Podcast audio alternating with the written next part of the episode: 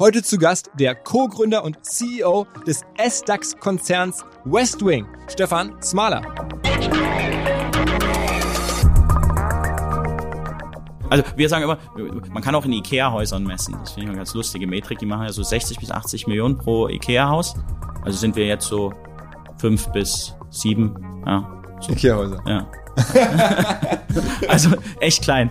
Also ganz cool, ne? Also sagen wir mal, hätte, hättest du mich, ja genau, hättest du mich vor zehn Jahren gefragt, okay, ist das cool? Hätte ich gesagt, ja mega, ja. Aber jetzt gucke ich dann auf den Markt und denk so, okay, wir sind irgendwie noch nicht mal in den Top 30 Retailern äh, in Europa, aber sind kurz davor.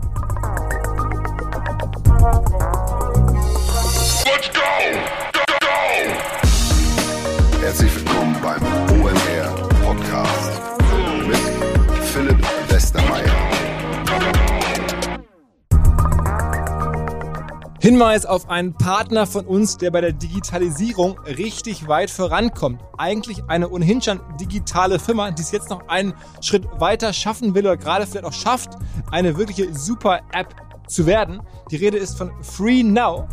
Unter anderem machen wir für die Kollegen von FreeNow auch einen eigenen Podcast. Aber viel wichtiger, die haben ja mal angefangen, oder das, ähm, der Urquell von FreeNow ist ja die ehemalige Hamburger Startup-Firma MyTaxi. Mittlerweile ist daraus halt FreeNow geworden, aber es ist halt viel mehr als eine Taxi-App. Mittlerweile ist es eine richtige Mobilitäts-App, wo verschiedenste Arten der Mobilität möglich sind. Vom Scooter über natürlich Autos für Tageleihen, für Stundenleihen, für Minutenleihen, über Vespas, verschiedensten Möglichkeiten, verschiedensten Anbieter. Unter anderem sind bei FreeNow integriert Tier, Voy, Miles, Emmy und das Ganze können jetzt auch Firmen als B2B-Angebot nutzen, ihren Mitarbeitern zur Verfügung stellen, da genau hinterlegen, wie viel sich ihre Mitarbeiter an freien Fahrten pro Monat bezahlen und so weiter. Am besten ihr checkt mal Free Now.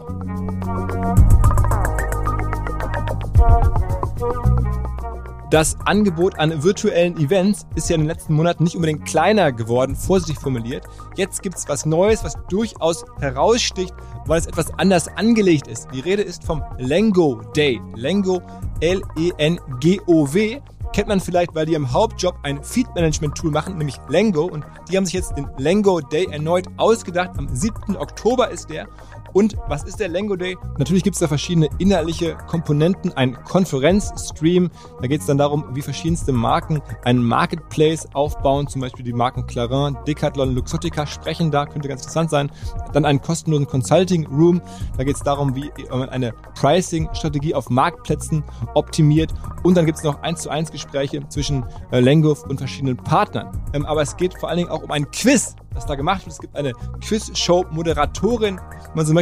Sophie heißt die Dame und die führt durchs Programm und verbindet die verschiedensten Elemente, die Keynotes und die Panels mit halt einem Quiz und man kann richtig viel gewinnen, ähm, wenn man daran teilnimmt. Also wer Bock hat, ein bisschen spielerisch über E-Commerce sich zu informieren, zu lernen, vor allen Dingen was zu gewinnen. Über 2000 Menschen sind dabei, sowohl natürlich Retailer, Brands, viele, die sich für Feed Management für E-Commerce am Ende interessieren. Alle Infos unter lengov mit lengoday.com und dann am 7. und 8. Oktober geht's los. Im Rahmen meiner München-Tour in der letzten Woche habe ich nicht nur mit Fred Kogel gesprochen, sondern ich war davor tatsächlich auch noch bei West Wing und dort nicht bei der Delia Fischer, die die meisten wahrscheinlich als ähm, Gründerin von West Wing sofort im Kopf haben, weil die es einfach sehr, sehr stark auch als Person getragen hat. Nein, sondern mit ihrem Co-Gründer, dem Stefan Smaler. Das wurde von West Wing uns sozusagen so vermittelt und ich kannte weder die Delia noch den Stefan vorher. Habe dann den Stefan getroffen ähm, zum Podcast und ähm, wir hätten uns dann fast verquatscht und die Zeit, die wir beide eingeplant hatten, verbraucht mit irgendwelchen Gesprächen über US-Sport. Der Stefan ist nämlich mindestens so ein großer US-Sport-Fan ähm, wie ich und dann auf einmal merken, okay, Mist, wir müssen jetzt aufhören, wir müssen jetzt so ein richtiges Podcast-Gespräch führen und Gott sei Dank haben wir das gemacht, denn es kamen ganz coole Sachen dabei raus. Natürlich, wie haben die diese Westwing-Firma gebaut? Am Ende ist das jetzt so an der Grenze zum Unicorn. Es war schon mal ein Unicorn, ist ja börsennotiert im S-DAX mittlerweile eine der erfolgreichsten deutschen Möbelfirmen, insbesondere im digitalen Bereich. Am Ende auf Basis eines Newsletters eigentlich nur gegründet, notiert mittlerweile aber im S-DAX. Übrigens auch eine Wette, wo Olli Samba, der berühmte, der unschlagbare, eigentlich fast verloren hätte, dagegen gewettet hat und der Stefan hat dann trotzdem bewiesen, nein, diese Firma ist erfolgreich, die kann wachsen. Und in letzter Sekunde gab es dann auch eine Stelle hier im Podcast, wo er dann erzählt, dass dann irgendwie Kollege Samba nochmal angerufen hat, sich kurz erklärt lassen hat, wie es gerade läuft bei West Wing und dann doch nochmal investiert hat. Größere Mengen war dann wohl auch ein guter Deal. Ähm, sehr volatile Aktie gewesen in den letzten Jahren. Ähm, jetzt kratzt sie so immer so an der Milliarde. Aber wir haben natürlich über alles gesprochen, wie es dazu kam, überhaupt was er vorher gemacht hat ähm, und wie man halt heutzutage so einen Milliarden-Möbelkonzern hinstellt. Und da ist entsprechend viel drin. Und jetzt rein ins Gespräch mit Stefan Smaler. Auf geht's! Jetzt mal hier zu Gast. Vielen Dank für die Einladung und herzlich willkommen, Stefan Smaler. Vielen Dank, dass ihr gekommen seid. Wie lange machst du Westwing schon? Zehn Jahre. Zehn Jahre? Ja. Und davor hast du ein bisschen Beratung gemacht? Ich habe sieben Jahre Beratung gemacht und davor hatte ich schon 99 das erste Mal E-Commerce gemacht. Dann äh, in, in New York für den Christoph Jans, der jetzt äh, Investor ist, war ich Praktikant bei ihm. Aha. Äh, und äh, dann äh, Do You, das war sowas ja. wie so ein, so ein Opinion Portal. Da Auch in der ersten Welle, ne? In der ersten Welle E-Commerce mit aufgebaut und dann noch ein eigenes Social Network gegründet. Das ist meinefreunde.de, Friendity äh, hieß das. Das hat nicht funktioniert. Äh, und dann war ich pleite und dann bin ich zur Beratung gegangen. okay, dann hast du, ja. dann, wie kam es dann der Impuls sozusagen nach, oder wann war das? Vor zehn Jahren logischerweise? Das war dann so genau. 2011. Genau. Okay, das war dann schon relativ weit nach Studiefreizeit eigentlich so, ne? Genau. Also das war im Endeffekt, ich wollte nur kurz in die Beratung gehen und fand es aber ganz cool da. Gibt's auch gutes Geld äh, und, und man ist dann irgendwie so gefangen und dann habe ich irgendwann gesagt, nee, äh, muss es irgendwie noch was anderes geben und, und habe dann äh, gekündigt und dann mir verschiedene Sachen angeschaut äh, was man machen kann. Dann war in der Endauswahl war Software für Friseure, Hundefutter und Home and Living E-Commerce. Dann hatte ich mit der Delia, die ich kannte, über äh, die Sachen geredet und sie hatte dann eben die Idee, wie man Home and Living E-Commerce für Frauen attraktiv machen könnte, wie man das irgendwie ganz anders machen könnte. Und dann haben wir Westwing gegründet. Man muss sagen, Delia ist ja sozusagen über all die Jahre auch immer sehr stark sozusagen die, die wahrnehmbare Gründerin von, von, von Westwing nach vorne genau. raus gewesen. Genau. Mittlerweile hat, das, hat, hat sie, glaube ich, auch ein bisschen anderen Fokus, ne?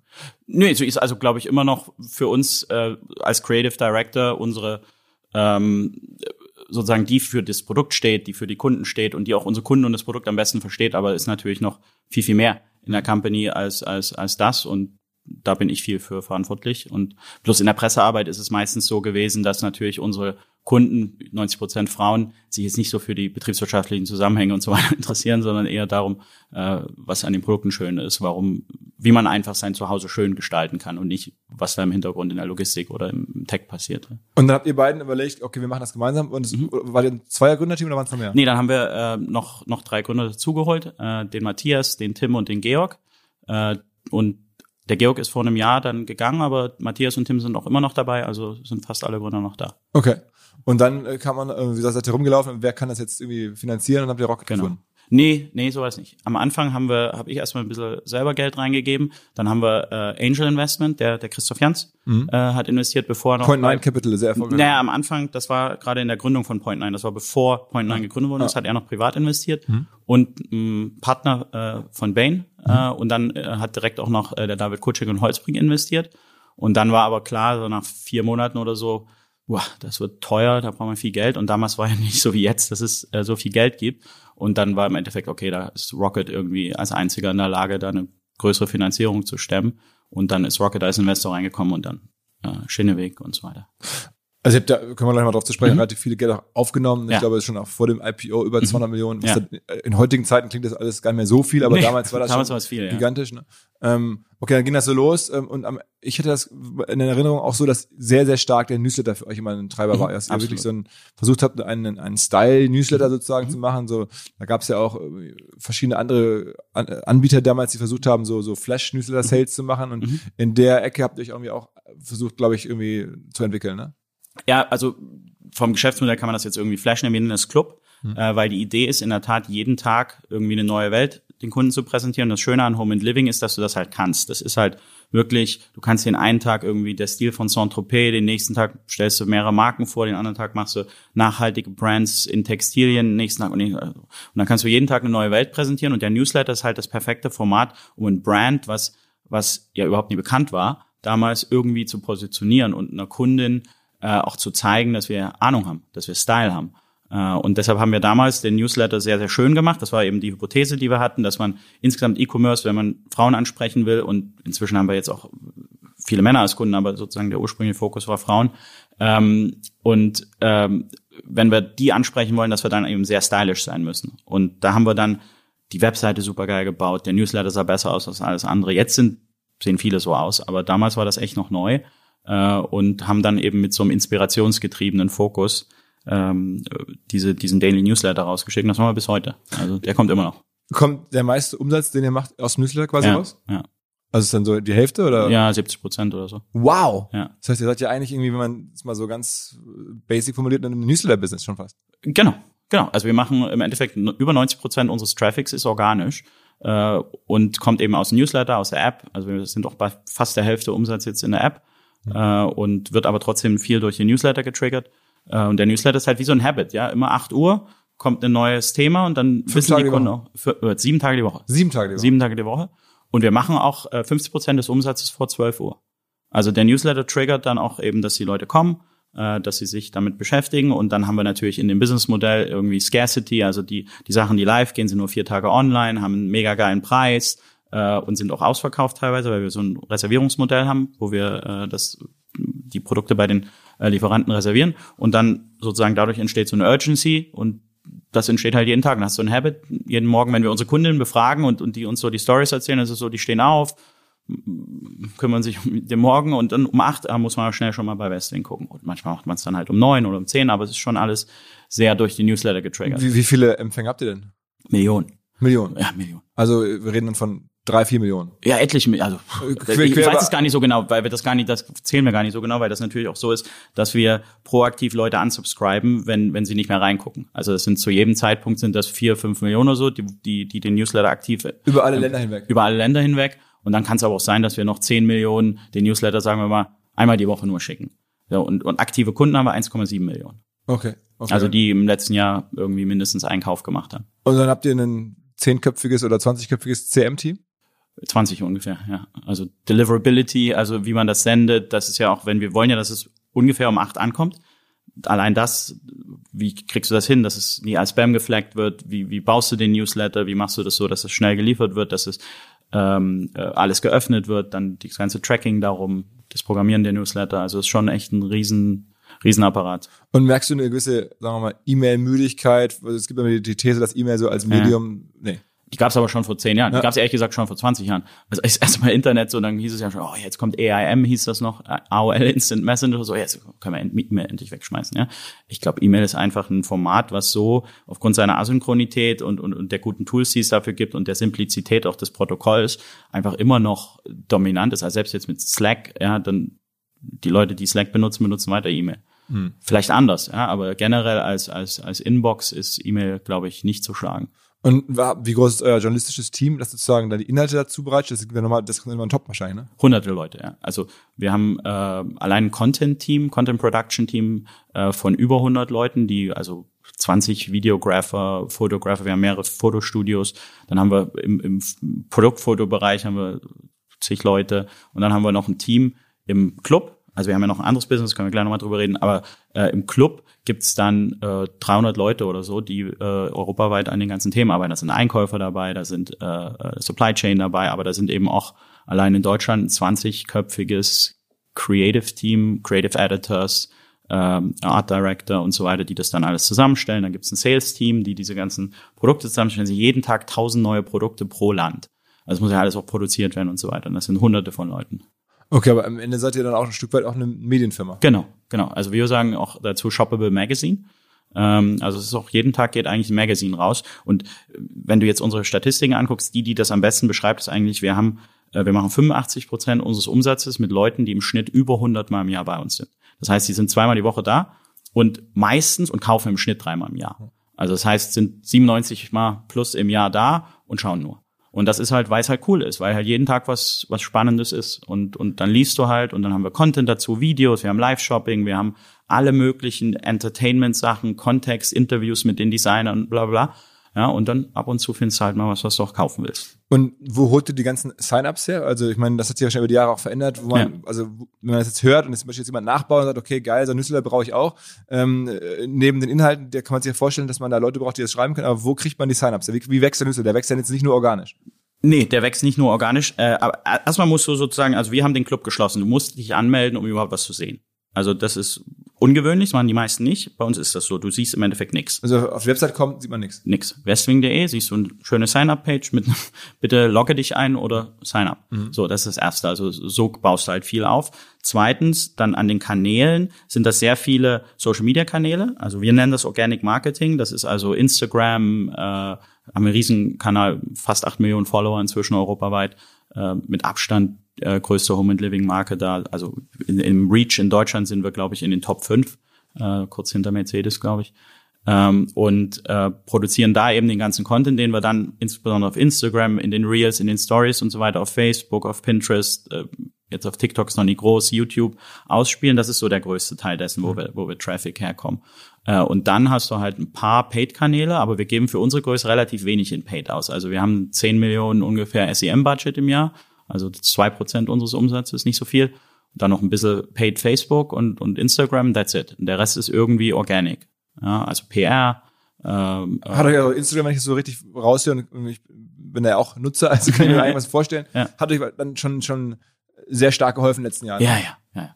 Also Instagram war, wir haben, das war so 2015, 2016, äh, haben wir, wir hatten am Anfang ein sehr traditionelles sozusagen äh, äh, Performance Marketing orientiertes äh, Marketingmodell mit mit SEM und und und und äh, ein bisschen Rocket Style. Ja, ja, ja, genau. Und dann, aber das hat nicht funktioniert in unserem Markt oder, oder für uns nicht. Ja, vielleicht haben wir es auch nicht gut gemacht. Egal, es hat nicht funktioniert. Und dann haben wir gesagt, okay, jetzt setzen wir auf organisches Marketing. Es war ein krasser Move und haben im Endeffekt jetzt aber ein Modell, was halt super attraktiv ist, weil es mit geringerer Marketingkostenquote äh, sehr effizient arbeitet ja, und, und die Kunden reinholt über, über diesen riesigen Social Media Funnel und dann bei uns zahlen die dann zum Newsletter ab und, und kriegen dann jeden Tag den Newsletter und irgendwann kaufen sie, aber zusätzlich sind sie ja weiter auf Social Media mit uns verbunden. Das heißt, wir haben eben ganz viele Ansprechpunkte mit unseren ja, Kunden ja. und weil wir den Content ja eh sozusagen für unseren Club produzieren, können wir den dann auch auf Social Media wieder verwenden und da haben wir im Endeffekt so eine integrierte Medien, heute würde man Social Commerce sagen, ja. äh, Company. Ja. Was war um ein bisschen die Produkte zu begreifen, was ist das Best-Selling Product all time bei euch? Äh, Duftkerzen. Duftkerzen. Duftkerzen. Das ja. ist die Einstiegsdroge. Das ist die Einstiegsdroge, genau. Und das ist so ein typisches Produkt, weil man das selber benutzt, weil es natürlich auch ein Verbrauchsgut ist. Also das brennt halt ab und dann brauchst du neu. Äh, aber es ist auch ein perfektes Geschenk. So und das ist halt so das das Best Best-Selling Product. Äh, und ähm, ja und dann alle möglichen Deko und so weiter. Das ist, man denkt immer von außen, dass es viel Möbel ist, ist es auch. Es sind so 30, 40 Prozent Möbel, aber es sind eben 60, 70 Prozent nicht Möbel äh, Lampen, hier, das war alles, was auf dem Tisch steht. Trinkflasche. Äh, also Trinkflasche, Glas. genau, Glas, äh, Tableware, äh, Textilien, also Gardinen, Bettwäsche, alles fürs Bad, alles für die Küche, alles, also da gibt's dann so viel Teppiche äh, und das sind die meisten Produkte, die wir verkaufen. Und, und und sagen wir mal, die für euch attraktivsten Produkte sind logischerweise eure Eigenmarken. Ihr macht mittlerweile auch viele selber, ne? Genau. Also der, der zweite Teil unseres Business ist dieses Eigenmarkengeschäft, Westwing Collection äh, und äh, Westwing Now, wo wir die verkaufen zusammen mit Drittmarken. Und das ist so ein Angebot. Die Westwing Collection sind ein paar tausend Produkte, so Bestseller zu richtig geilen Preisen, zu super Margen auch für uns und und und richtig richtig super designt. Äh, das the best of the best sozusagen, was wir eben dann auch auf Lager haben. Und dann gibt's eben noch ein paar Third-Party-Produkte, die das anreichern. Äh, das ist dann Westwing Now. Und da nehmen wir die Kunden, die bei uns halt 100 Mal im Jahr im Club sind, die sind halt ab und zu dann auch auf Westwing Now und in der Westwing Collection und kaufen da.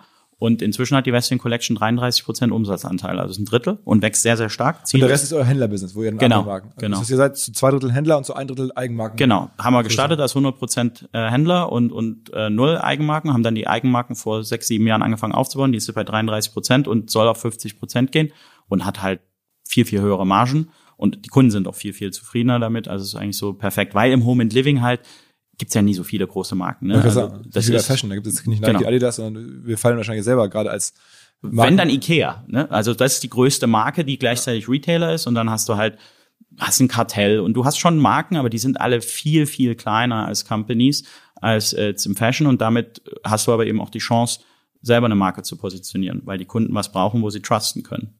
Mhm. Okay, okay. Und sag mal, wie ist es dann äh, so groß geworden? Wie viele Länder seid ihr jetzt aktuell? Äh, elf Länder. Also aber alles europäisch. Alles europäisch. Wir hatten zwischendurch dann, das war Riesenfehler, 2012 sind wir sehr, sehr stark in die Expansion gegangen, international, äh, und, und haben 2011 schon äh, insgesamt 17 Länder aufgemacht oder was, inklusive Australien, Brasilien, Russland, also echt weit weg. Okay. Und das war ziemlich dämlich und haben wir schrittweise dann zurückgefahren, haben vor vier Jahren dann Brasilien und Russland verkauft äh, und sind jetzt auf Europa fokussiert. Okay. Und was, was sind die nächstgrößeren nach Deutschland? Äh, danach hast du Italien, äh, Polen, Spanien. Und habt ihr entsprechend auch jeweils wieder Content-Teams, die das dann da genau. inhaltlich genauso machen? Genau, also jetzt Deutsche ist das Größte und, und guidet auch sozusagen viele, aber dann haben wir Frankreich, Niederlande, machen wir auch von hier. Da gibt's dann relativ kleine Teams, so 20 jeweils ungefähr. Und dann haben wir aber in Italien haben wir ein 50-Personen-Team, in, in Spanien haben wir auch 50, in Polen haben wir mehrere hundert, weil wir da auch noch ein Shared Service Center haben. Und dann haben wir auch noch jeweils Lager. Also wir haben ja auch noch ein riesiges Lager in Polen mit fast 1000 Leuten, also 500 eigene und 500 Temps. Und dann haben wir noch ein Lager in Warschau, ein Lager in Mailand, ein Lager in äh, Barcelona. Und das alles mach, muss man machen, um im letzten Jahr Größenordnung, ich habe so 500, zwischen 500 und 600 Millionen Umsatz zu machen. Äh, dieses Jahr 500 bis 600 Millionen, letztes Jahr ja. 440 Millionen. Okay, also okay, sorry, sorry. dieses genau. Jahr plant ihr so, also wenn es richtig gut läuft, dann schafft ihr noch die 600 naja, die 600 wir nicht ganz schaffen, aber ja, 500 bis 550 so haben wir geguidet. Wir sind ja Public Company, müssen wir aufpassen. Ne? Ja, ja, ja, ja, okay. genau.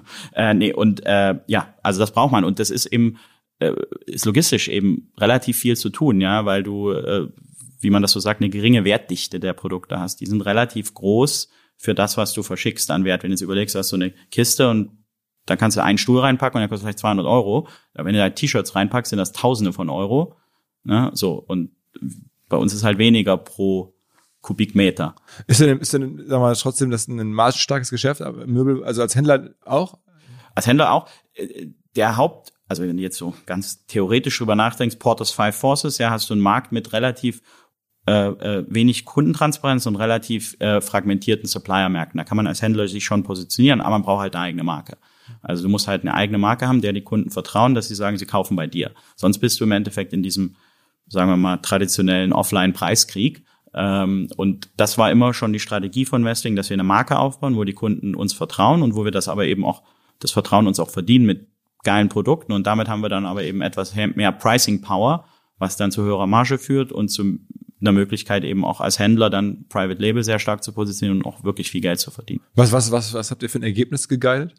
Äh, äh, 42 bis 55 Millionen, äh, also so acht bis zehn Prozent äh, Profitabilität, Adjusted EBITDA. Und insbesondere, weil wir dieses Modell ja auch sehr Inventory Light führen, ist das auch ganz gut im Cashflow. Also jetzt letztes Jahr zum Beispiel mal 40 Millionen Cashflow gemacht. Das ist dann schon ganz gut. Inventory Light heißt, ihr ruft die Sachen einfach bei Händlern ab? Wir rufen die ab, plus du hast bei, du hast bei Home and Living nicht so Seasonality. Das heißt, du bist nie so in diesem Verkaufsdruck.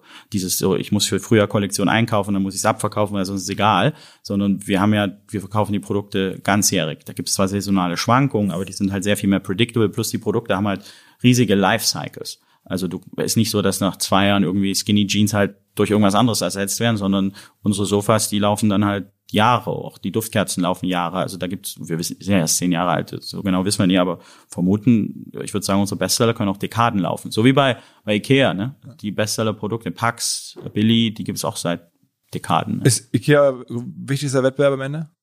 Am Ende irgendwie ja. Ich meine, die sind ja, die haben den größten Spend. Offline ist der wichtigste Wettbewerber, ne? Also ist schon viel in dem Markt, der ist ja noch sehr wenig penetriert, ne? Fünf bis zehn Prozent Online-Quote nur. Äh, jetzt wahrscheinlich nach Covid vielleicht sagen wir 10, 15 Prozent, aber immer noch viel, viel weniger als Fashion oder Electronics und so weiter. Das heißt, die Leute fühlen sich einfach noch nie so wohl äh, im Schnitt online zu kaufen und da muss man halt viel machen, Trust geben, ne? weil die Produkte eben auch so groß sind. Muss ich immer überlegen, was mache ich damit? Ich muss es dann ne, von DHL abholen oder kommt da irgendjemand rein, muss das, muss das Sofa dann aufbauen und, und es gibt ganz viele.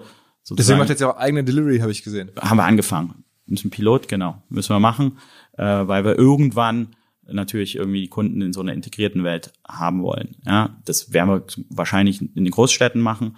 Ähm, Integriert heißt, die bestellen bei euch? Die bestellen bei uns. Wir können dann sagen, die wissen dann auch, wie das Produkt aufgebaut wird. Die wissen dann auch, die können dann direkt mit dem Customer Care, also was wir jetzt sehen in dem Test, oder die Kunden haben direkt eine Frage vielleicht vor Ort. Dann kann unser Fahrer dann direkt sozusagen Customer Care anrufen. Dann kannst du das viel besser alles lösen, als wenn das eben über Dienstleister läuft, die natürlich, selbst wenn sie es wollten, das nicht, ja. nicht können, aber auch nie wollen, weil die natürlich viel, viel mehr auf, auf, auf irgendwelche SLAs äh, abzielen versus wir. Wir wollen halt den Kunden happy machen. Ja. Aber das Ganze, um das nochmal sozusagen wirtschaftlich zu fassen, ist ähm, ja auch schon so eine Unicorn-Story so gewesen. Also ihr bounced jetzt immer so um die eine Milliarde ja. Bewertung. Ja. Sage ich jetzt mal, wenn man so den Börsenkurs guckt. Es war am Anfang, glaube ich, ziemlich schwierig, müssen wir darüber sprechen, als ihr rausgekommen seid. IPO war äh, noch nicht so erfolgreich und dann in den letzten Monaten, also Corona, eigentlich seid ihr schon ein heftiger Corona-Gewinner, ne?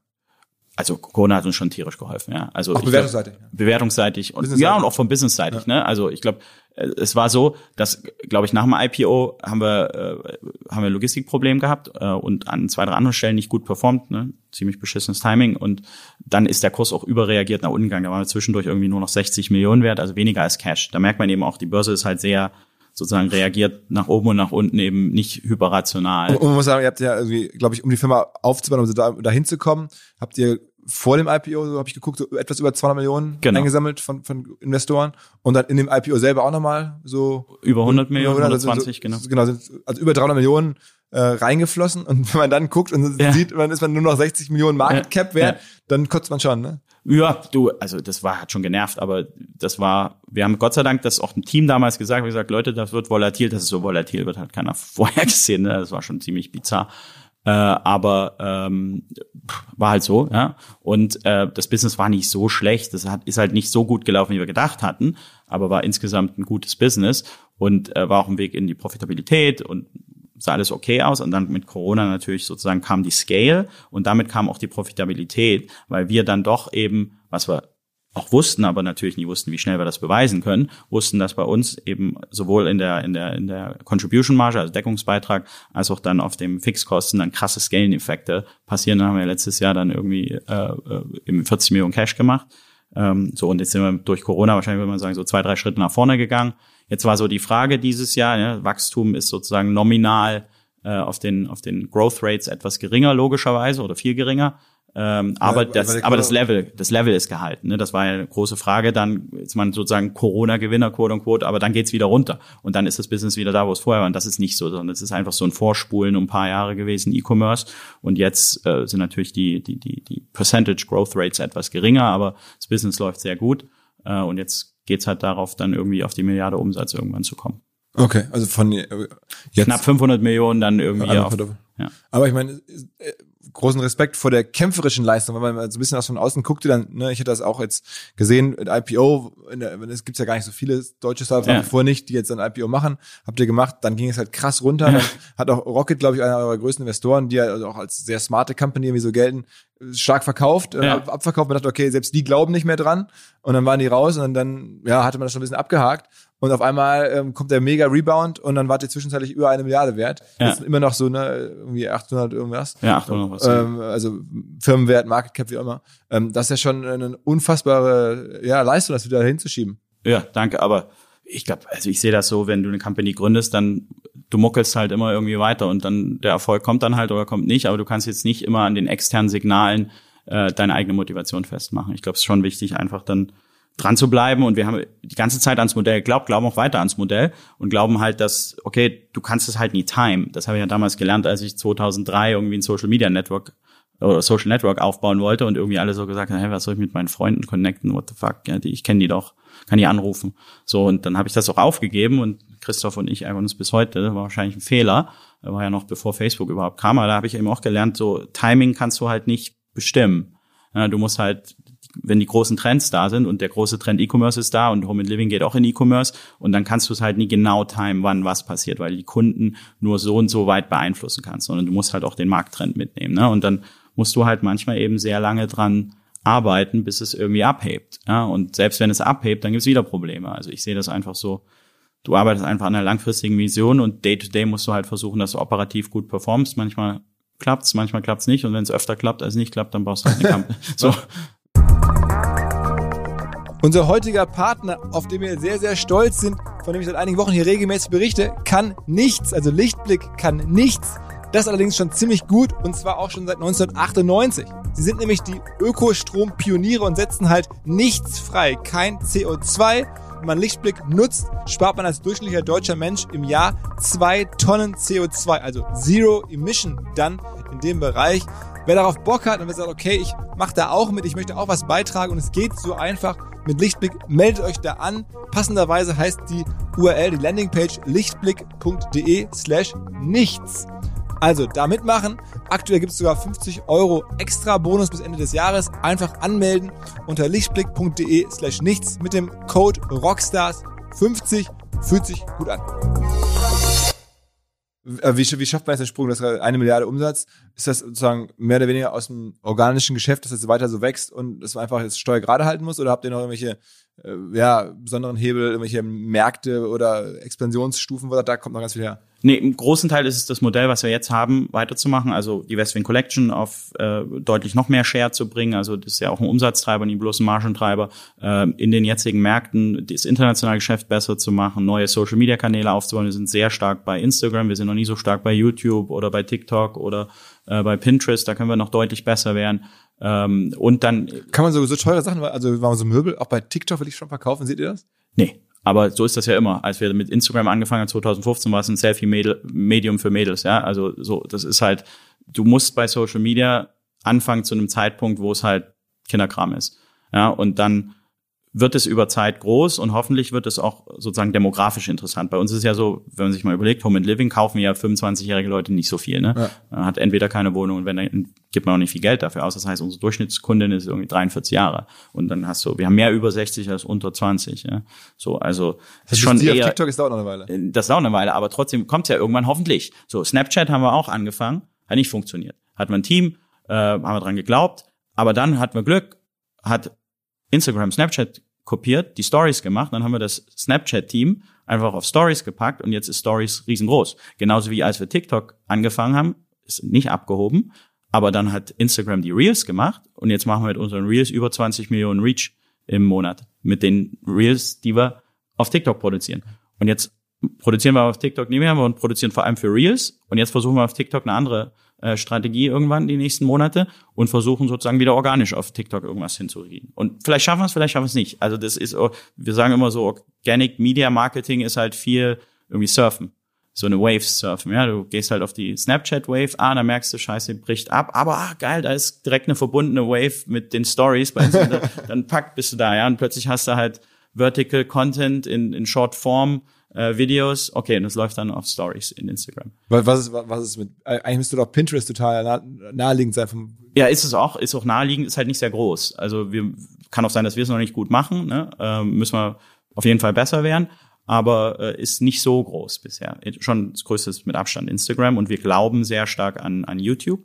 Ähm, da machen wir viele Home Stories, da machen wir viel, viel Sachen, die auch auf Instagram funktionieren. Und da glauben wir sehr dran, aber und TikTok, ne, einfach aufgrund der Hours Time Spent, ja, ja und es wird ja immer breiter. Und dann ist ja schon interessant, wir gucken uns das an, jetzt gibt es in den USA so einen Trend, so wie so Dormrooms ähm, äh, äh, vorgestellt werden. Und vielleicht ist das irgendwie eine Art, den Content zu pushen, also muss da viel schauen, gucken, was funktioniert, seinen eigenen Weg dann finden, äh, fangen immer jedem Social Media Kanal, fangen wir mal an, indem wir uns ein paar angucken, die wir geil finden. Und dann kopieren wir die erstmal ganz schlecht, ja, für so ein paar Wochen. Und dann merkt man dann, oh, okay, so macht man das in dem Kanal. Und, wenn, so, wenn und dann entwickelt man was eigenes. Dann entwickelst du eine eigene Voice und dann versuchst du der Leader, der Innovation Leader zu sein und, und, und treibst sozusagen den Kanal vor dir her. Wenn man jetzt, sagen wir mal, so ein Geschäftsmodell dahinter hat und sieht, dass jetzt irgendwie vielleicht demnächst mal eine AD, also eine Zeitschrift oder eine schöner Wohnen, also eine Zeitschrift, Probleme hat. Also bei Guna sieht man ja das ganze Paket von Guna, das da verkauft wurde, war ja nur noch in Anführungsstrichen paar Millionen wert und da ist ja schöner Wohnen nicht das größte gewesen. Also könnte man ja vielleicht für 20, 30 Millionen schöner Wohnen kaufen. Ähm, ist das für euch, also auch bestehende Medienmarken zu kaufen, irgendwie schon mal drüber nachgedacht?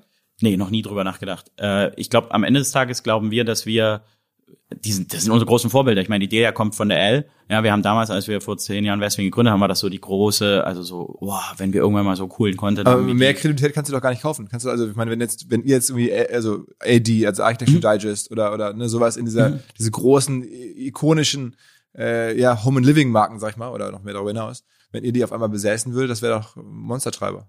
Könnte sein. Vielleicht ist auch, weil wir uns einfach nicht vorstellen können, so ein Offline-Business zu betreiben. Also da muss man ja dann, irgendwie müssen wir ja schon auch nicht nur die Marke betreiben, sondern auch den Zeitschriften-Business und so. Also wir haben es einfach noch nie überlegt, aber was du sagst, klingt total logisch, dass wir sozusagen von der Marke profitieren. Wir arbeiten ja auch mit denen zusammen, wir arbeiten mit der AD zusammen, wir arbeiten äh, mit anderen Home and Living Medien zusammen. Inzwischen ist aber so, dass unsere Content Budgets größer sind als die von denen. Also jetzt wir, ja, schaffen, genau. wir, wir schaffen das eben jetzt, also die Vogue hat jetzt äh, eine Home Story von uns abgedruckt und so weiter. Also das funktioniert dann schon.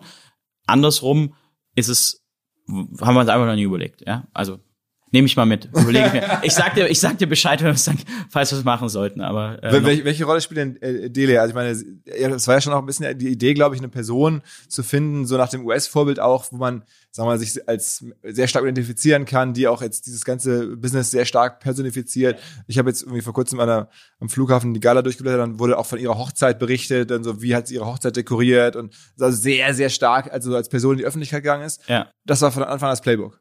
Das war nach paar Monaten das Playbook. Also wir haben dann gesagt, okay, wie, wie können wir jetzt irgendwie demonstrieren, dass wir Kompetenz haben? Also die ganze Hypothese war eben, du baust eine Marke auf, die, die warm ist, also irgendwie persönlich und kompetent ist. Und so, wie baust du das jetzt auf? Insbesondere, weil wir uns ja gegen äh, damals äh, Wayfair, Home24, äh, Amazon irgendwie positionieren wollten. Wir waren ja nicht am Anfang Rocket finanziert, sondern waren so ein kleines pimmeliges Start Startup, ja, und haben dann so gedacht, so, wow, so jetzt, die machen, die, die crushen uns jetzt alle, welche Nische nehmen wir uns, wo uns niemand crushen kann?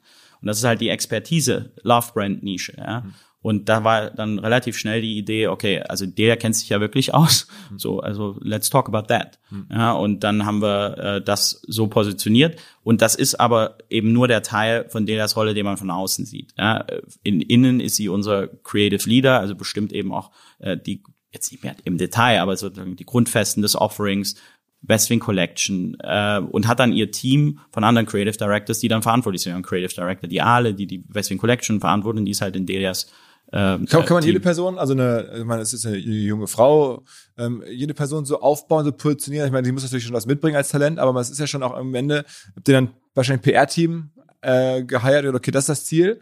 Sprich mit der Presse. Eine PR-Frau. Eine, wow. Mehr war das nicht am Anfang. Also die ersten paar Jahre. Es war eine PR-Frau mit Job Praktikanten. Gemacht. Ja, super Job gemacht.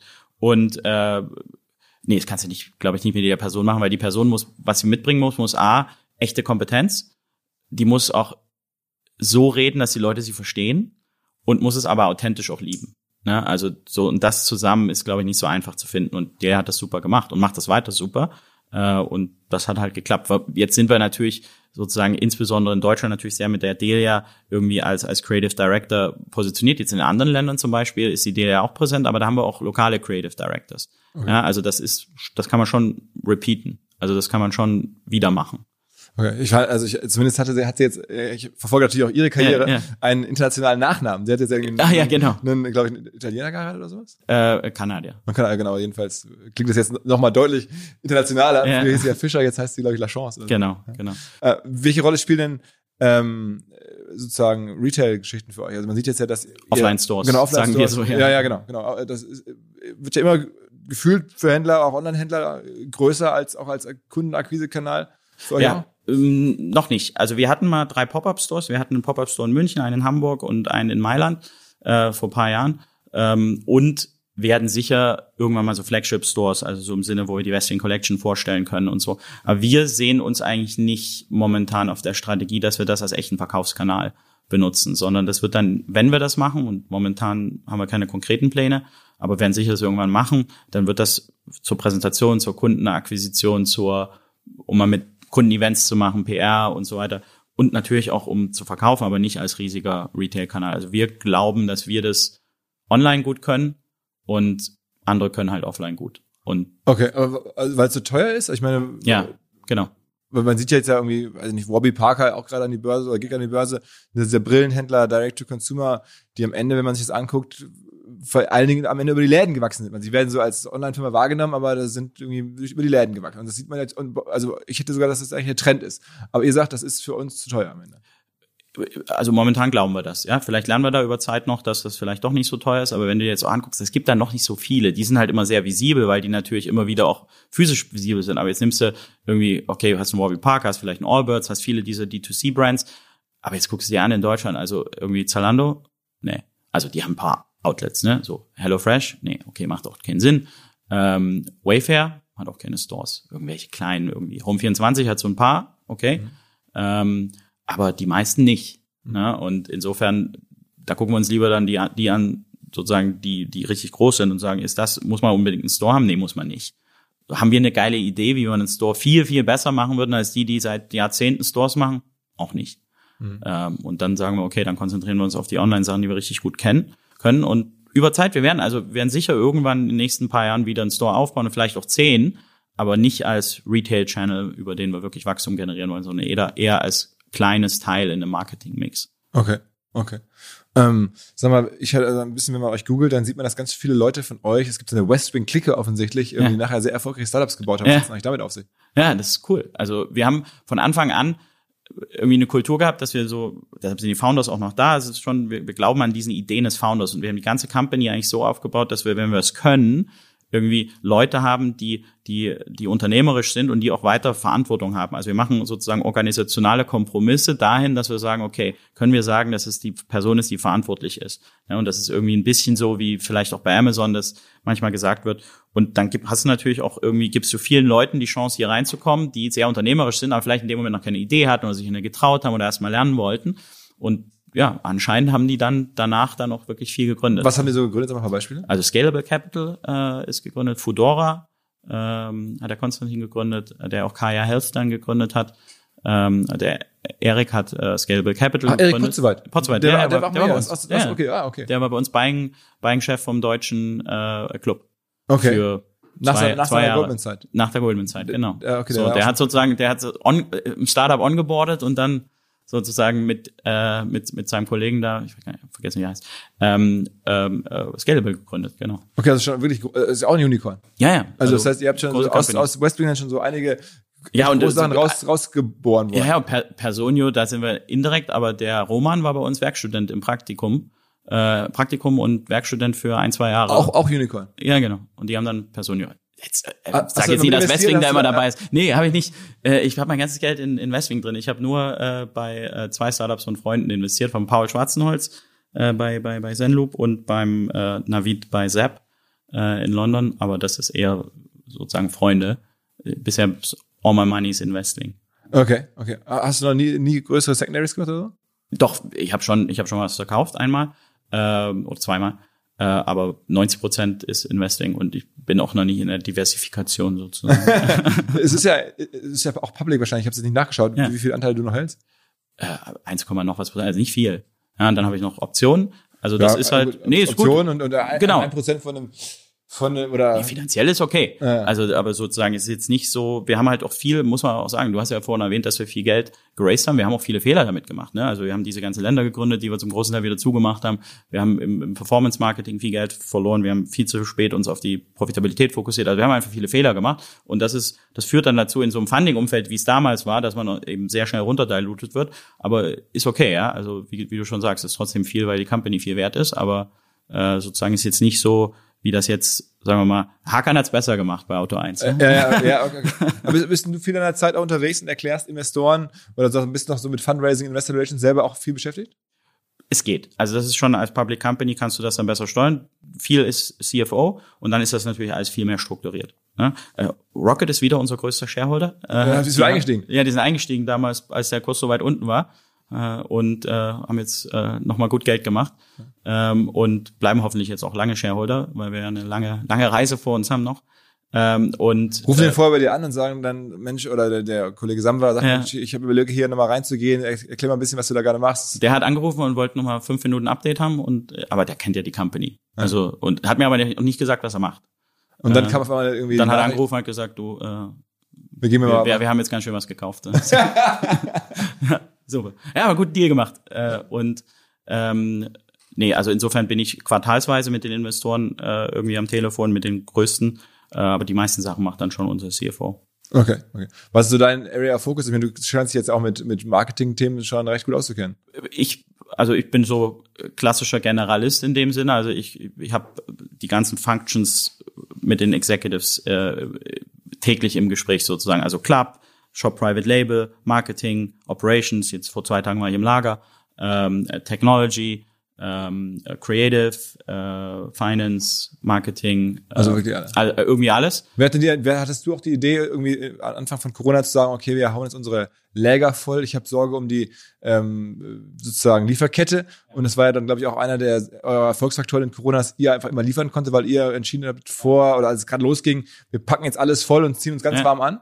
Ja, das ähm, war mit dem mit dem Andreas, äh, der bei uns das Shop Private Label leitet, was also unser Inventory Taking Business ist, äh, haben wir damals viel gesprochen ich glaube, ich habe relativ früh erkannt, dass Corona was Ernstes ist. Also früher, glaube ich, als viele andere. Wir hatten ein Office in China, wir hatten ein Office in Mailand, da haben wir irgendwie Signale gekriegt und ich habe zufällig irgendwas von diesem Balaji Srinivasan gelesen, dieser, dieser Investor, ja? ja, der ehemalige A16Z, dem habe ich gefolgt, weil ich hier ganz cool fand und der hat ja schon am 31. Januar alles vorhergesagt, so was passieren wird. Und ich so, äh, das klingt ja so krass nach Conspiracy, aber okay, der Typ ist ja nie doof und dann habe ich mich eingelesen und bin richtig scared geworden, habe richtig Angst gehabt. Also muss man äh, sagen, der Typ ist also ein relativ junger Investor, A6 und A16C ist so Anderson Horowitz, genau. einer der erfolgreichsten VC-Fonds der Welt, da ist der, glaube ich, Partner mittlerweile. Genau. Und, oh, nee, war Partner, ist jetzt schon wieder raus. Aber jedenfalls jemand, der auch bei Twitter sehr, sehr, also Empfehlung an alle Hörer, ähm, sehr, sehr komplizierter Name, Balaji, mit J, Balaji, mit, mit, mit J, genau. Und dann äh, noch, noch, noch ein komplizierterer indischer Nachname. Aber wenn man das ansatzweise googelt mit, mit A16Z, wird man den schon finden. Ähm, den hast du gelesen, hast okay, Mensch. Äh, ja, und dann gelesen, dass Bill Gates 100 Millionen schon im Januar oder Februar in Covid Research gesteckt hat, so ganz am Anfang. Und da dachte ich so, okay. So. Und dann haben wir uns eingelesen, äh, und dann relativ schnell Panik gekriegt und gemerkt, okay, das ist voll, also und wir dachten natürlich, alles wird schlimm. Ne, das ist jetzt am Ende für uns dann gut, das haben wir nicht vorher gesehen, ehrlich gesagt. Aber wir haben gesehen, dass die und, und richtig entschieden, dass die, dass die Lieferketten brechen werden. Äh, und haben gesagt, okay, jetzt haben wir, haben wir ja Cash vom, vom Börsengang und, und, und äh, obwohl damals der Kurs sehr scheiße war, die Company lief ja gut. Und dann haben wir gesagt, okay, jetzt investieren wir irgendwie 10, 15 Millionen Cash in, in Inventory und haben mit allen unseren Lieferanten äh, gesprochen und gesagt, okay, wir brauchen jetzt mehr. Und das war dann, und dann haben wir aber Hunker Down, haben die Hiring List gekillt, haben sozusagen äh, das Marketing Budget nochmal runtergefahren, wo wir eh nie viel, viel ausgeben und haben einfach ein, zwei Monate lang geguckt, so wo die Einschläge kommen. Und dann ist es aber plötzlich gewachsen. Äh, also der volle Lager und saß da quasi. Saßen da und dachten so, okay, jetzt, so, jetzt großes Risiko. Und äh, dann ist aber der Umsatz relativ schnell nach oben gegangen und dann mussten wir im Lager das Team verdoppeln und also dann kam sozusagen das Gegenteilige und das Lager plötzlich auch wieder leer. Ne, und dann haben wir aber das Glück gehabt, dass wir natürlich mit den Lieferanten und den Lieferketten äh, so aufgestellt waren, dass wir denen nicht die Orders gecancelt hatten. Also das haben ja einige gemacht und das war dann auch schwierig für die, das wieder zu recovern, weil auch die Lieferanten gesagt haben, so, ihr seid auch keine verlässlichen Partner und dann gehen wir lieber mit dem Westwing, die äh, die ganze Zeit sozusagen bei uns geordert haben. Das hat uns geholfen für ein paar Monate. Ja. Sind die Lieferketten wieder intakt jetzt? Nee. Immer noch nicht. Immer noch nicht. Nee. Also ähm, du hast diese berühmten äh, Hafen und und generell Cargo-Ship-Probleme, ne, die alle gerade haben. Also ein Container aus China kostet jetzt irgendwie äh, etliche tausend Euro, vorher vielleicht 2000, jetzt so sechs, vielleicht zehntausend manchmal. Vieles wird gecancelt. Äh, du hast ja vor kurzem noch diesen chinesischen Hafen Tinyang, Yang, Yang Ting, äh, ich habe vergessen den Namen, der größte auch für uns, der war geschlossen für ein paar Wochen. Ja, und dann hast du krasse Engpässe gerade in der Lieferkette.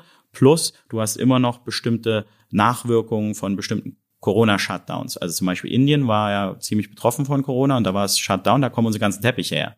So, und dann machen die wieder auf, dann haben die vollste Orderbücher, liefern und dann kommt dann mit einem Schlag, jetzt haben wir zum Beispiel im Lager gerade ein Riesenproblem, es kommen viel zu viele Teppiche gerade an, weil sozusagen die ganzen Orders der letzten Monate mit einem Schlag ankommen. Und so, also du hast immer noch broken Supply Chains in dem Sinne, dass es alles viel teurer ist als vorher, äh, viel weniger zu planen und äh, viel mehr Fehler passieren und viel mehr Chaos ist. Ja? Und damit müssen wir halt dealen. Ist teuer, aber ist auch, auch schwieriger einfach fürs Team, das alles irgendwie zu planen. Und kriegen die Kunden das mit? Also hast du da, wenn du jetzt bei euch kaufst, auch irgendwie das? Kriegst du schon mit, kriegst schon mit als Kunde. Ich glaube, bei uns noch halbwegs gut. Ähm, ich glaube, bei manchen anderen hast du teilweise jetzt dann 16, 20 Wochen Liefer, Lieferzeiten, haben wir auch bei einigen Produkten.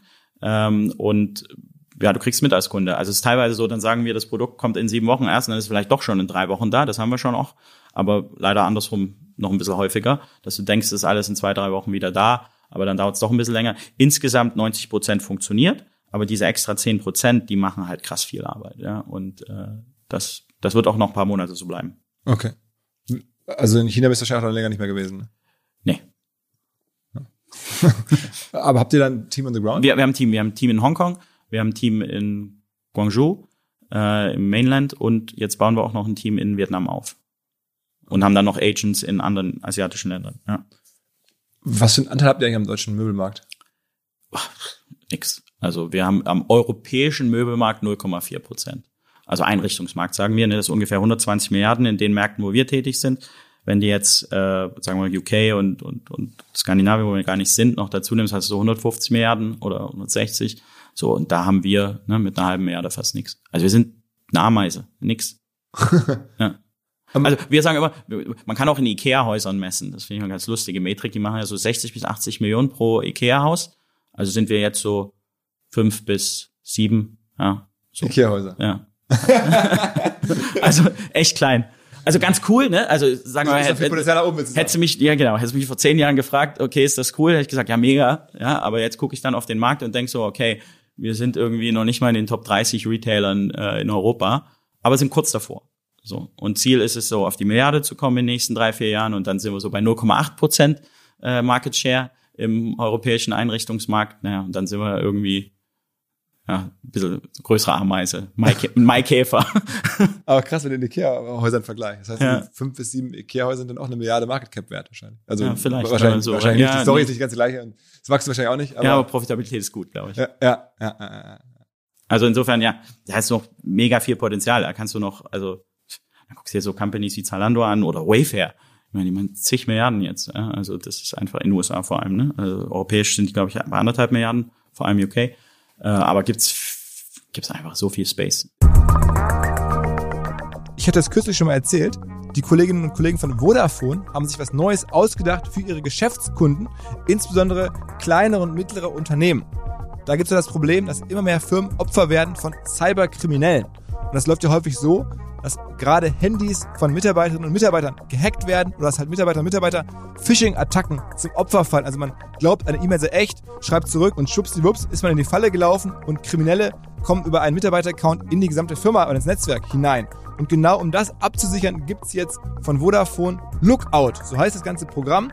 Und damit kann man Firmenhandys so absichern, dass wenn ein Handy sozusagen gehackt wurde oder ein Account geknackt wurde, überfallen wurde, wenn man so will, da greift jetzt diese Lookout-App die versucht im Zweifel das Handy zu isolieren, sicherzustellen, dass man nicht weiterkommt als dieses eine Handy, nicht tiefer ins Netzwerk hinein.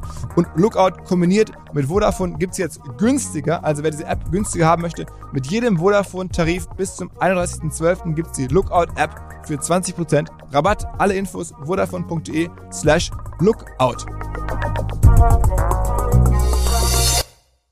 Ist denn, ist denn dieser ähm, Megatrend Nachhaltigkeit irgendwo auch ein Problem für euch, weil ich meine, wenn man mal guckt, ist das Möbel durch die Welt zu fahren, dann mit diesem, ich habe es noch nicht so häufig Möbel bestellt online, aber wenn man ich stelle es mir vor, wahrscheinlich nee. ganz viel Material nee. und, und Pappe und, und alles Mögliche. Ähm, ist das was, was dich besorgt, wo du da hinguckst? Da schauen wir auf jeden Fall hin. Also es ist ein Riesenthema, äh, haben wir auch äh, vor, vor einem Jahr als Kernteil unserer Strategie aufgenommen, dass wir irgendwie nachhaltiger werden müssen. Äh, und das geht halt im Endeffekt mit Verpackung da kannst du rückwärts denken, ne? Es geht mit Verpackung los, dann natürlich, wie du das Produkt herstellst, wie du die, wie du die Lieferkette organisierst, auch die ganze Logistik von Auslieferung bis hin zu dem, wie du es vom, vom, vom, vom Lieferanten bringst. Dann kommen Social Aspects dazu. Ne? Wir, wir sourcen natürlich auch in, in Asien, äh, wo du auch sicherstellen musst, dass die Arbeitsbedingungen da sind. Also da ist ein Riesenthema und das ist von den Kunden wird es immer wichtiger. Und wenn du dann Generationen mäßig anguckst, dann guckst du die jüngeren Leute an, die bei uns noch nie so viel kaufen, aber für die ist das natürlich schon irgendwie unverzichtbar und dann wird es aber auch relativ schnell äh, super wichtig für, für etwas ältere Leute äh, und dann hast du auch Mitarbeiter, ne, die unbedingt wollen, dass du das äh, adressierst und somit bist du im Endeffekt, ob du das jetzt äh, äh, egal wie die Situation jetzt aussieht, du musst mehr machen. egal wie viel du machst, musst mehr machen in der Zukunft. Ich meine, es ist ist es denn am Ende fast so, dass du irgendwie ja einen Stuhl oder eine, selbst eine Vase so einfach komplett ohne Verpackung einfach dahin bringst, weil ich meine, das ist ja für den Kunden nicht nur ähm, schlechtes Gefühl, sondern auch einfach ärgerlich. Hat man so viel Zeug da irgendwie rumliegen und dann muss man da irgendwie Altpapier und so. Aber es geht nicht anders. Äh, bestimmte Sachen gehen nicht anders. Wir können schon, also wir haben zum Beispiel jetzt unser Verpackungsmaterial ist jetzt aus äh, recyceltem äh, Material mehr. Wir haben auf bestimmte Plastik verzichtet. Wir machen, wir haben gerade, äh, wir schicken so Textilien in Plastikbags. Da haben wir äh, Sustainable, äh, also mehr Sustainable Plastik benutzt. Gucken uns jetzt Papiertüten an und so weiter. Also du kannst schon was machen. Ja, also wie kannst du äh, das, was du, was du verkaufst, möglichst umweltschonend verkaufen und wie kannst du das möglichst umweltschonend liefern und wie kannst du es möglichst umweltschonend retournieren. Ja, also und da alle möglichen Sachen, die du da angehen musst, ja, was ich gerade gesagt habe, Verpackung, dann irgendwie Carbon Neutrality, wie, wie, wie, wie beziehen wir die Energie für unsere Läger, äh, liefern wir mit normalen Trucks oder mit E-Trucks, also haben wir E-Trucks zum Beispiel getestet gerade, gibt's noch gar nicht so solche, die sozusagen kosteneffizient ähm, äh, auch größere Möbel äh, liefern können. Ja. Also für mich wäre es ein Conversion-Hebel, wenn ich sehen könnte, ich bestelle jetzt hier irgendein großes Stück, das ist ja bei euch der Fall häufig, ne, irgendwie einen Sessel oder sowas, und ich bekomme gesagt, das ist minimal nachher Müll bei mir. Also ja. das, ich weiß, klingt ein bisschen komisch und ich habe davon zu wenig Ahnung, aber man muss ja irgendwie überlegen, wie kriegt man eine Conversion genau. hin und ich bin dann schon abgeschreckt, wenn ich denke, okay, das ist das große Stück, ähm, geiles Ding, ja. aber dann habe ich nachher hier alles voll, so und dann kann ich es lieber irgendwie am Wochenende mit irgendeinem Leihwagen irgendwo abholen, äh, dann habe ich den ganzen Müll nicht. Ja. Ähm, also wir liefern zum Beispiel bei unserem Lieferservice, dann nehmen wir den Müll mit, wenn du das möchtest. Okay, okay. So und da müssen wir noch lernen, was da, was da die Kunden noch wollen. Also ich bin selber mitgefahren und dann manche Kunden sagen, nee, nee, lass es stehen, ich will ja vielleicht noch die Verpackung will ich behalten oder so. Okay. Manche sagen, nee, nee, nehmen Sie weg. Ah. Also ist auch nicht so, dass du das ex ante, so, manche würden sagen, äh, wieso nehmen Sie jetzt die Verpackung mit, die brauchen wir dann noch. Ah. So, also das ist auch nie so, dass du das einfach so, du musst es eigentlich customizen für das, was der Kunde will. Und du musst aber in irgendeiner Form immer, also sozusagen, der Vektor ist in Richtung zu mehr Sustainability, weniger Verpackung und so weiter. Du musst dich als Company halt positionieren und ich glaube, das ist viel, das, was wir versuchen zu machen. Du, es gibt ein paar Sachen, die sind No-Brainer und es gibt ein paar Sachen, wo du dann einfach sagen musst, okay, wir gehen da in die Richtung und nehmen dann den Konsumenten mit. Mhm. Ja.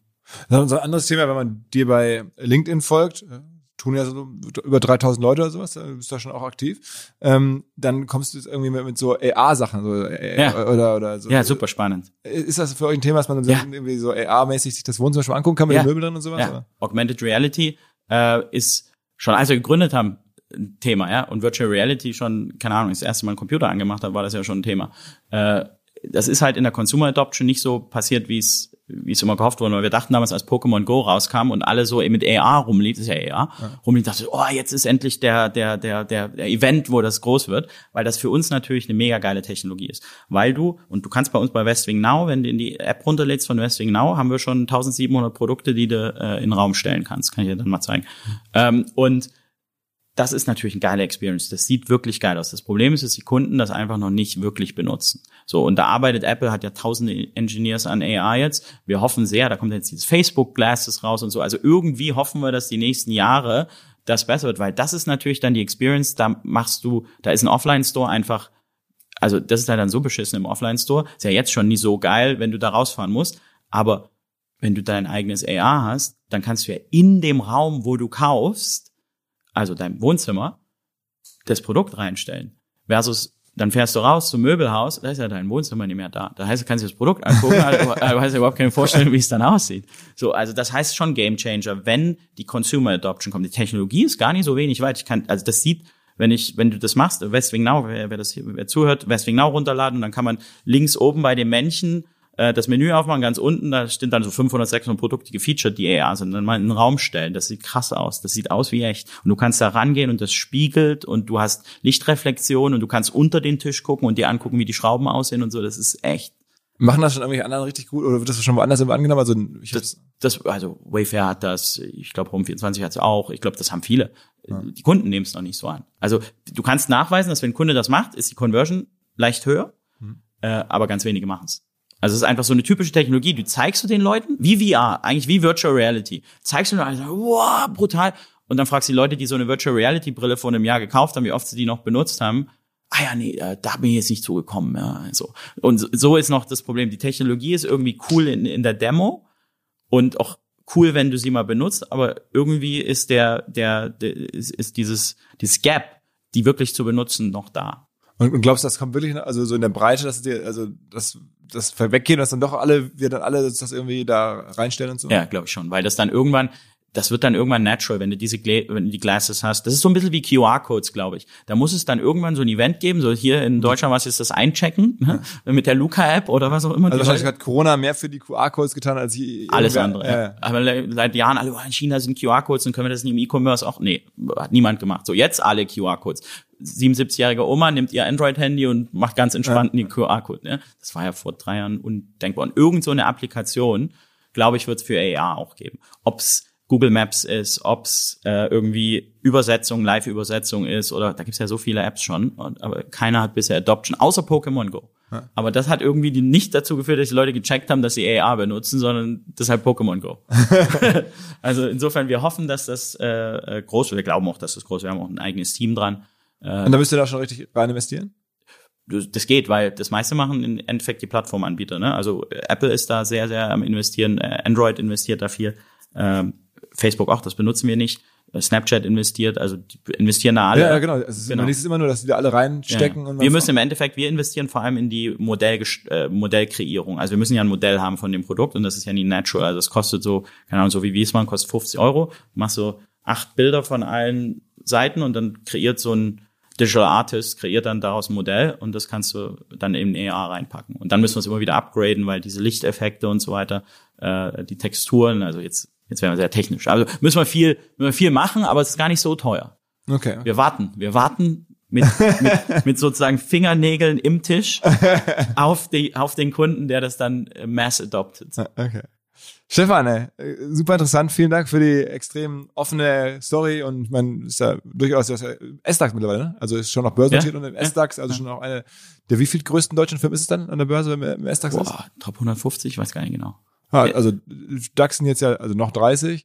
Dann, Siehste, sowas müsste ich, ich wissen. MDAX wahrscheinlich 50 oder sowas, ja, ne? Vielleicht und dann S-DAX 100 nochmal. I don't know. Aber okay. Weiß also, ich nicht. Ich glaube, ich fokussiere mich auf die, ich fokussiere mich auf die Umsätze und auf die, auf, auf die Custom Experience und dann sozusagen der Aktienkurs ist dann Resultat. War das denn für euch, ein, habt ihr es gemerkt als S-DAX, äh, als ihr da zum ersten Mal drin war, dass dann viele Fonds so nachgekauft haben und so?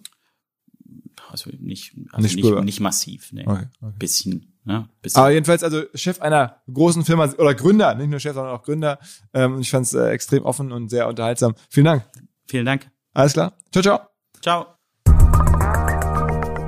Zum Schluss noch ein Hinweis auf unsere Keimzelle und zwar auf das Online-Marketing-Camp. Vor zwölf Jahren haben die Hamburg Media School und damals ich alleine zum ersten Mal dieses Seminar gegeben. 30 Leute waren etwa da und denen hat es gut gefallen. Gott sei Dank, da gab es mehr Seminare und irgendwann wurde aus dem ganzen Kram dann über Umwege halt das heutige OMR und das Online-Marketing-Camp von den dreieinhalb Tagen alles über Online-Marketing lernt, alle Grundlagen, auch ein bisschen fortgeschritten und wissen, was man braucht. Das gibt's bis heute und demnächst ist es wieder und zwar vom 3. bis zum 6. Oktober in Präsenz an der Hamburg Media School wie seit eh und je. Und wer den Code OMR bei der Anmeldung einfach nennt, den Kollegen Bescheid gibt, der bekommt 10%. Alle Infos hamburgmediaschool.com im Bereich Weiterbildung nach dem Online Marketing Camp gucken. Das ist das absolute Flagship-Produkt dort. Dieser Podcast wird produziert von Podstars bei OMR.